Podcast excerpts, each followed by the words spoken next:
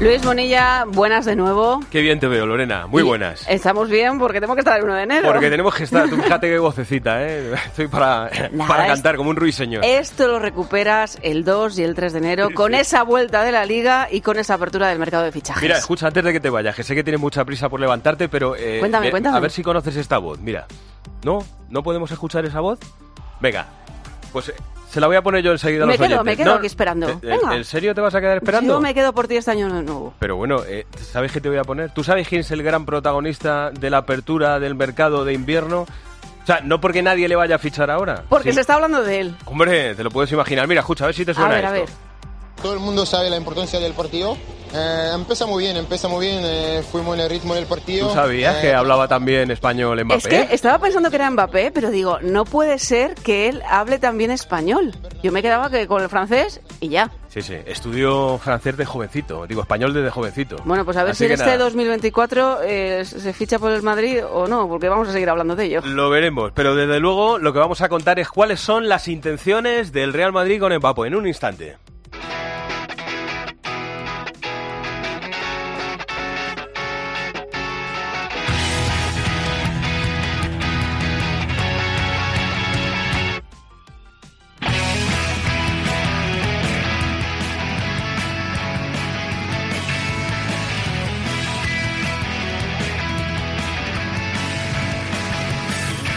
Esa es la noticia. Comienza el mercado de fichajes de invierno en el fútbol español y en muchos países del fútbol europeo.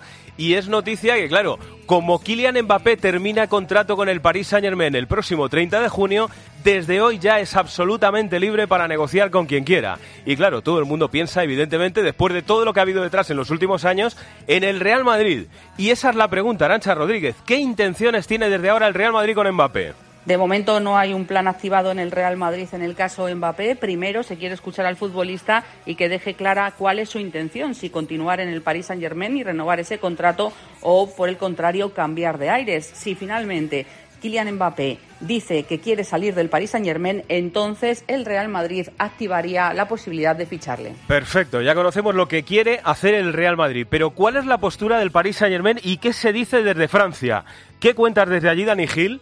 El Paris Saint-Germain entiende que todas las informaciones que han salido estas últimas horas y que seguro van a seguir publicándose en los próximos días y semanas forman parte de la estrategia que tiene preparada el Real Madrid desde hace tiempo, es decir, presionar al jugador para que decida pronto su futuro. Desde el entorno de Alquelaifi nos cuentan a la cadena COPE que nada ha cambiado, que hay tranquilidad en el Paris Saint-Germain y que la pelota sigue estando en el tejado de Mbappé como ya lo estaba en verano. Saben que no va a ser fácil convencerle, pero le ven feliz y comprometido con el proyecto de Luis Enrique y eso les permite ser ligeramente optimistas con la posibilidad de que siga en París más allá de junio de 2024. Claro, el Real Madrid evidentemente va con pies de plomo porque el histórico de calabazas de Mbappé al Real Madrid es de sobra conocido, Santi Duque. Para acordarnos Muni de la primera vez habría que remontarnos a 2017 cuando Mbappé jugaba en el Mónaco y solo tenía 18 años. El Real Madrid llegó a ser a tener un principio de acuerdo, pero el jugador finalmente prefirió ir a París por ser su ciudad y pensando que en el Madrid no jugaría al estar en la plantilla Bale, Cristiano y Benzema. La segunda negativa vino en el verano de 2021. El jugador comunicó su decisión de marcharse. El Real Madrid llegó a ofertar Muni 180 millones, pero el PSG ni siquiera respondió a la propuesta blanca y el más doloroso para el madridismo vendría en el verano de 2022 cuando Mbappé terminaba contrato. Todo parecía a favor de su llegada, pero de manera sorprendente y tras rechazar las ofertas de renovación del París durante seis meses, Mbappé decidió quedarse en el club del Khelaifi. Bueno, todo eso en el caso Mbappé, pero claro, hay más posiciones, por ejemplo, que reforzar en el Real Madrid. Sin duda todo el mundo mira al puesto de central después de las lesiones que ha vivido este año el equipo de Carlo Ancelotti. Y preguntamos también a Nacha Rodríguez si va o no va a fichar el Real Madrid un central en el mercado de invierno. Que ficho o no el Real Madrid en el mercado de invierno, un defensa central va a depender de las oportunidades del mercado. Es decir, se necesita encontrar un futbolista que reúna las condiciones que requiere el técnico Carlo Ancelotti para suplir la baja de David Álava. Si no se encuentra algo que sea bueno, bonito y barato, entonces se activará la opción B, que pasa por cambiar la posición de Chouameni y que juegue de defensa central en caso de emergencia, como lo va a hacer en el partido del miércoles ante el Mallorca. Vamos a coger el puente aéreo nos vamos hasta Barcelona porque allí en lo que están pensando ahora mismo es en preparar, en dejar preparada cuanto antes la gran presentación de esta semana que no es otra que la de Vitor Roque, Elena Condis. Su presentación será este miércoles, día 3 de enero, al mediodía en la Ciudad Deportiva, entre el entrenamiento de la mañana y la rueda de prensa de Xavi previa a Las Palmas.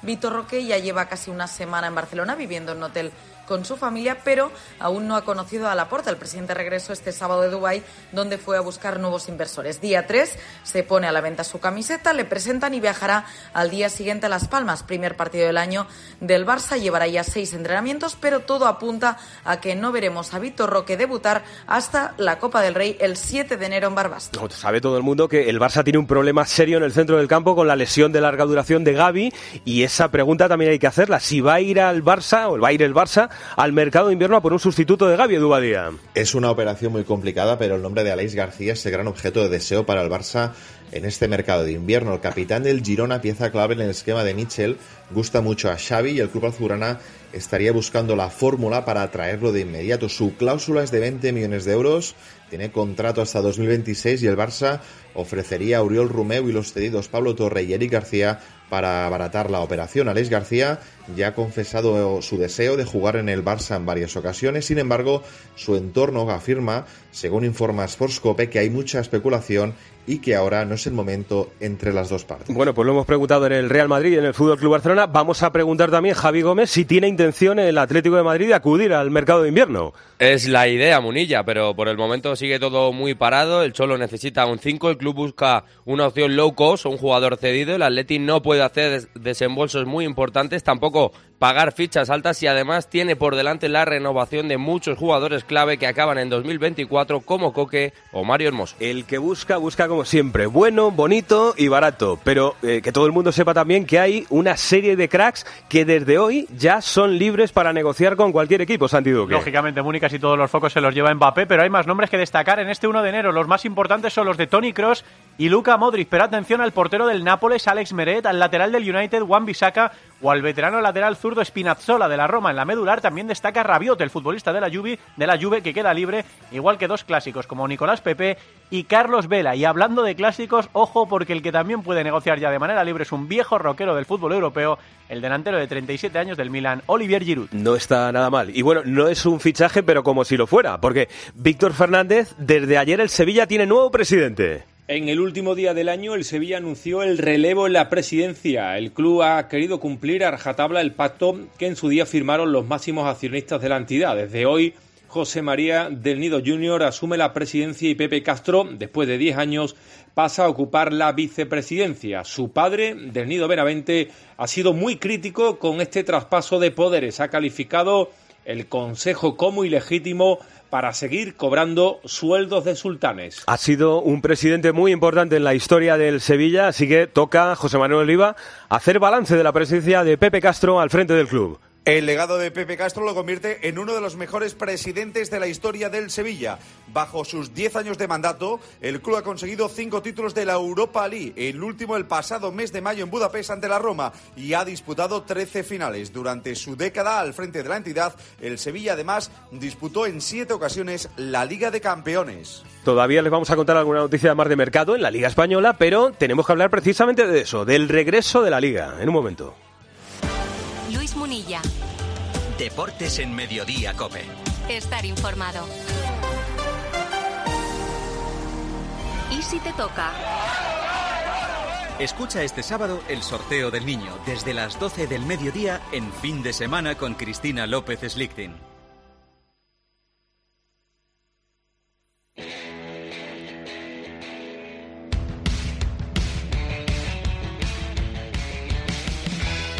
Es una semana típica porque tenemos Liga entre semana y Copa del Rey el fin de semana. Así que de la jornada 19 que comienza mañana vamos a ir contando apuntes. Por ejemplo, el miércoles hay un Real Madrid-Mallorca y tenemos que preguntar, Arancha, ¿cómo está la enfermería del equipo de Ancelotti?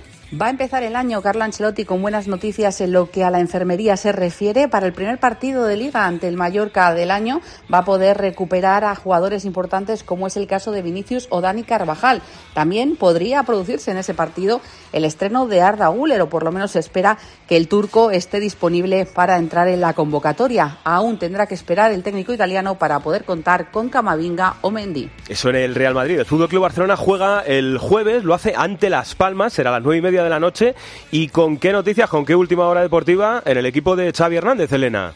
Muy pendientes de Íñigo Martínez, que después de un mes de baja, la previsión es que reapareciera Las Palmas el 4 de enero, aunque todavía no ha entrenado con el grupo. Veremos si lo hace esta tarde, si no, se podría retrasar su vuelta. Esta semana Marcos Alonso pasará por el quirófano para solucionar sus problemas de espalda, igual que Ter Stegen apunta también a unos dos meses de baja. En la enfermería también está Gaby, recordemos que celebró la Nochevieja con Fermín López, mientras el Barça busca fichar un centrocampista para suplir su baja y piensan en Aleix García del Girona. El partidazo de la jornada es sin duda el que se va a jugar en Montilivi el miércoles nueve y media de la noche entre Girona y Atlético de Madrid, segundo contra tercero de la tabla. Y con estas noticias ahora mismo en el Girona de Michel Albert Díez. Con ciertos problemas en defensa, así arranca el 2024 el Girona y así llega el partido del miércoles. Problemas por la lesión de David López, lesión en el tendón tibial de la pierna derecha, es baja indefinida, aunque apunta un mes ausente.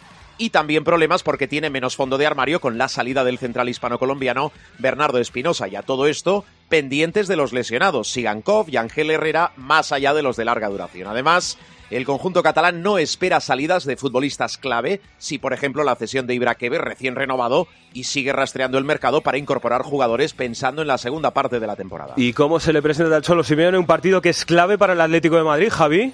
Totalmente clave. Munilla, esta tarde primer entreno del año a las 7 en Majada Onda, mañana rueda de prensa de Simeone, todo para preparar el partido ante el colíder, siete puntos le separan en la tabla, no estará Reinildo ya en la Copa África, Barrios sigue recuperándose de la operación de menisco y Lemar continúa lesionado, Morata y Griezmann apuntan al ataque, Pitzel al puesto de pivote por Coque y Azpilicueta entraría en la zaga. Vamos con noticias de los tres partidos de mañana, que además son tres derbis. Real Sociedad a la vez, mañana 7 y cuarto. ¿Con qué noticias en la Real de Imanol Alguacil, Marco Antonio Sande? La Real arranca 2024 Muni con muy buenas noticias y Manuel tiene a toda la plantilla a su disposición, incluido Martí Merkelanz, después de superar todo un calvario de lesiones. También ha vuelto en plena forma Ander Bernechea, titular indiscutible hasta que se lastimó el tobillo. El partido de mañana ante el Alavés será el último antes de que Cubo, Sadik y Traoré se ausenten para jugar competiciones internacionales. ¿Y cuál es la última hora en el Deportivo Alavés, Roberto Arriaga? Pues el Alavés empieza el 2024 con tres derrotas consecutivas, evidentemente que quiere dejar atrás sin duda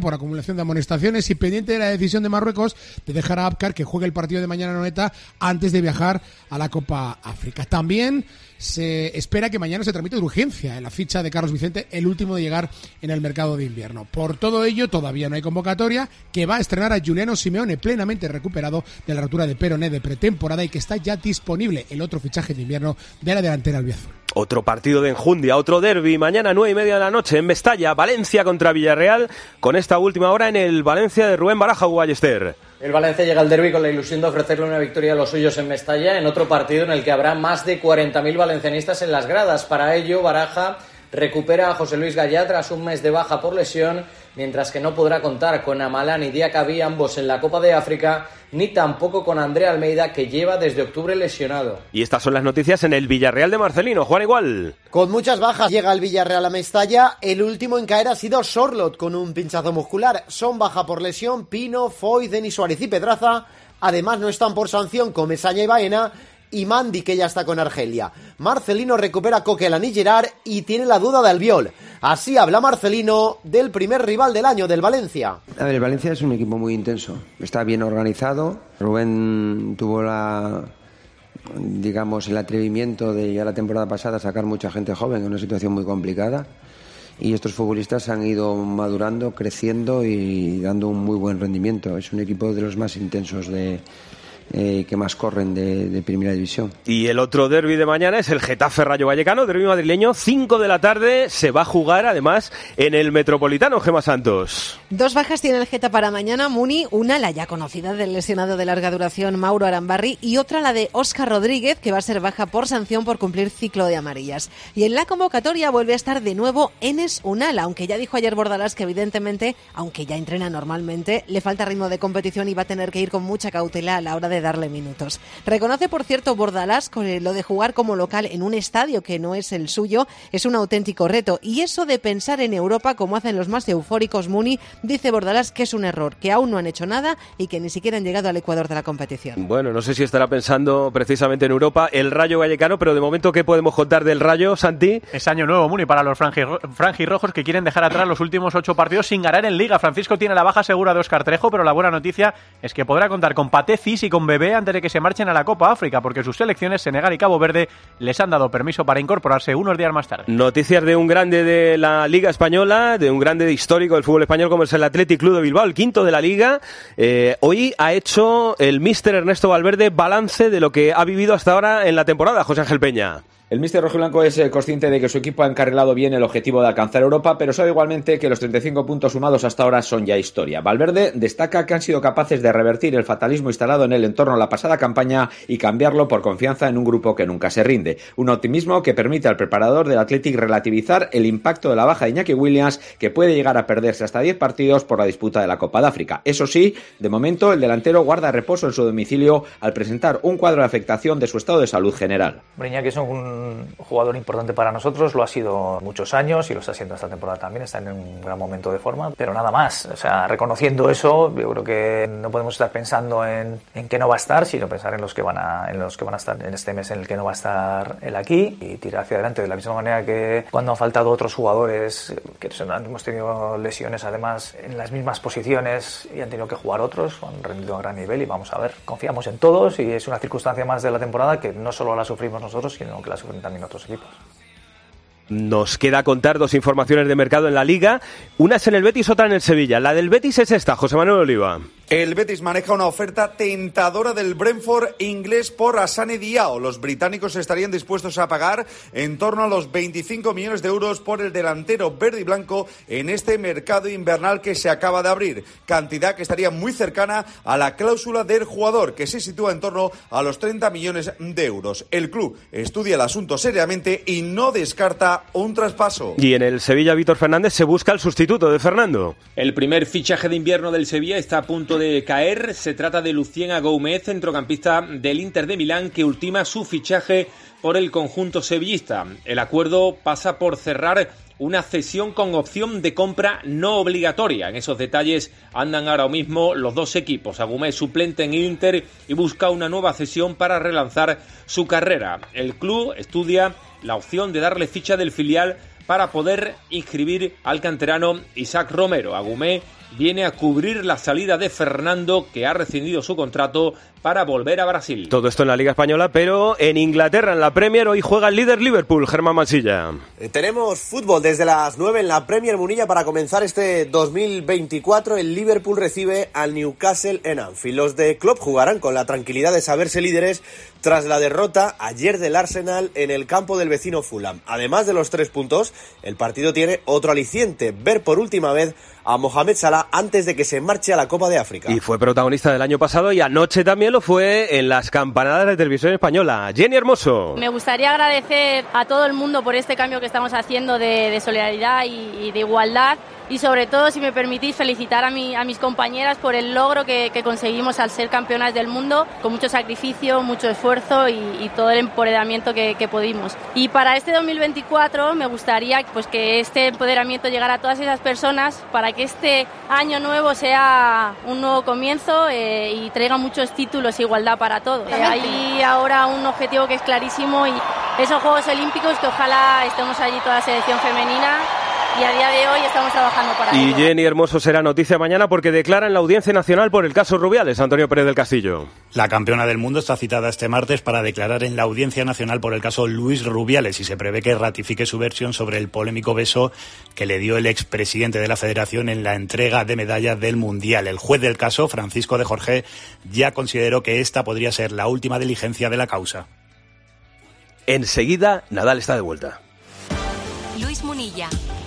Deportes en Mediodía Cope. Estar informado. En la Fundación Alquiler Seguro estamos comprometidos para crear hogares seguros y dar una oportunidad a personas en riesgo de exclusión social. Por eso queremos agradecerles su continuo apoyo y confianza durante este 2023. Fundación Alquiler Seguro te desea una feliz Navidad y un 2024 en tu hogar.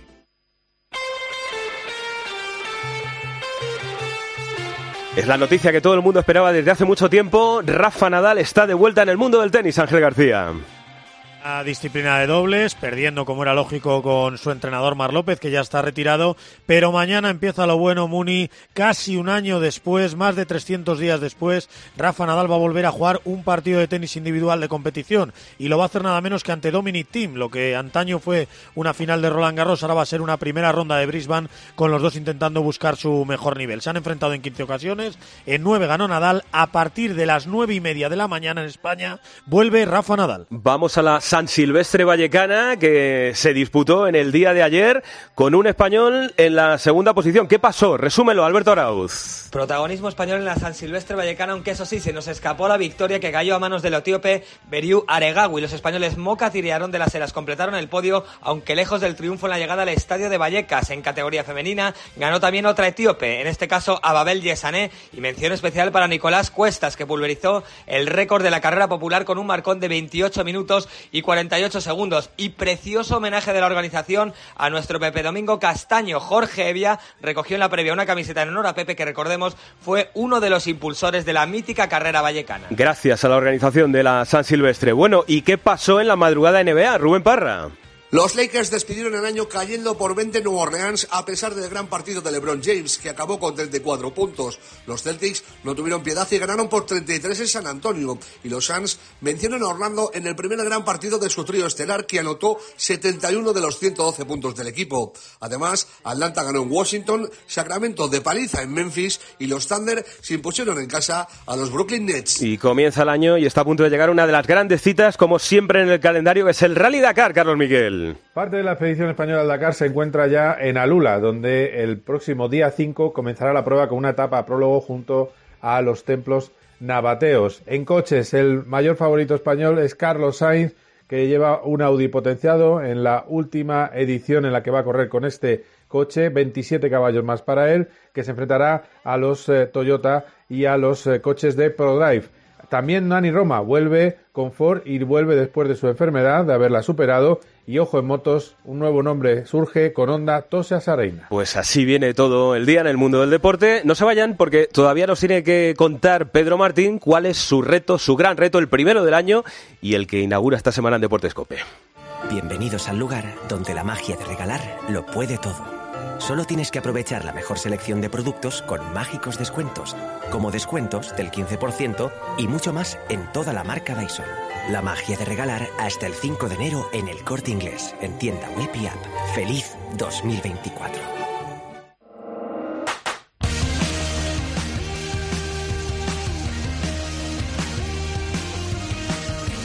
Luis Munilla. Deportes en Mediodía Cope. Estar informado.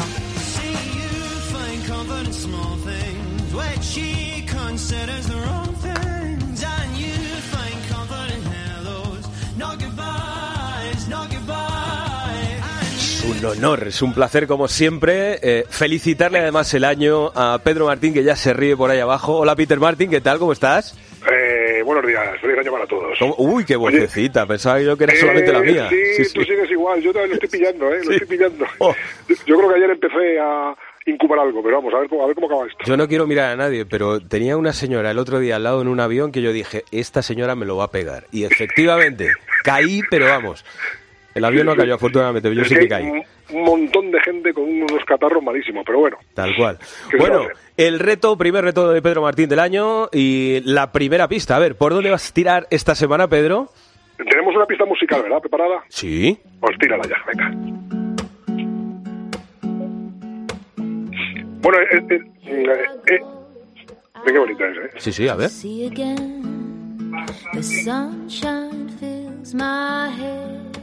Ah, es que claro, yo conozco otra versión de esta canción. Claro, la versión del cantante original, que era Black. Claro, claro. Bueno, pues es- esta es una pista porque vamos a buscar un año del siglo XX. Como empieza un año del siglo XXI ahora, 2024, pues Ah, muy tienen que buscar los oyentes. Es una pista, es un año del siglo XX y la pista esta igual despista un poco. Del- espera, como- del siglo XX has dicho, ¿no? del, Del siglo 20. XX, Vale. sí, sí, del siglo XX. Eh, y la pista, ya te digo, igual despista un poco, pero como era tan bonita la canción, digo, da igual, la ponemos igualmente y así que se estruje la gente un poco la cabeza. Sí, que la realidad no te estropee una buena noticia. Sí, Exactamente. ¿Qué, ¿Qué, tendrá que ver esta canción con ese año que estamos buscando del siglo XX? Vale, fenomenal. Yo creo que la canción es muy reconocible. A ver, déjalo un poquito más, a ver. ¿Eh? No need to run and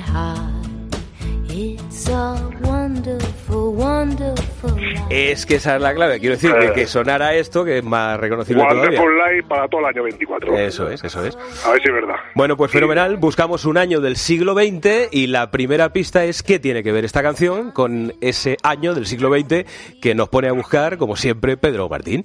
Eh, un abrazo grande ¿eh? y que tengas buena comida ahí con la familia. Muy bien, igualmente para todos y a ver si los catarros menguan, porque madre mía. Sí, lo que pasa es que esto cada día va más lento. Bueno, pobre Sí, la sí. gente que está en los hospitales. Un abrazo, Peter Martin. Adiós. Señoras, señores, el deporte hasta aquí, pero enseguida continúa, sigue Mediodía Cope con Lorena Fernández. A ello.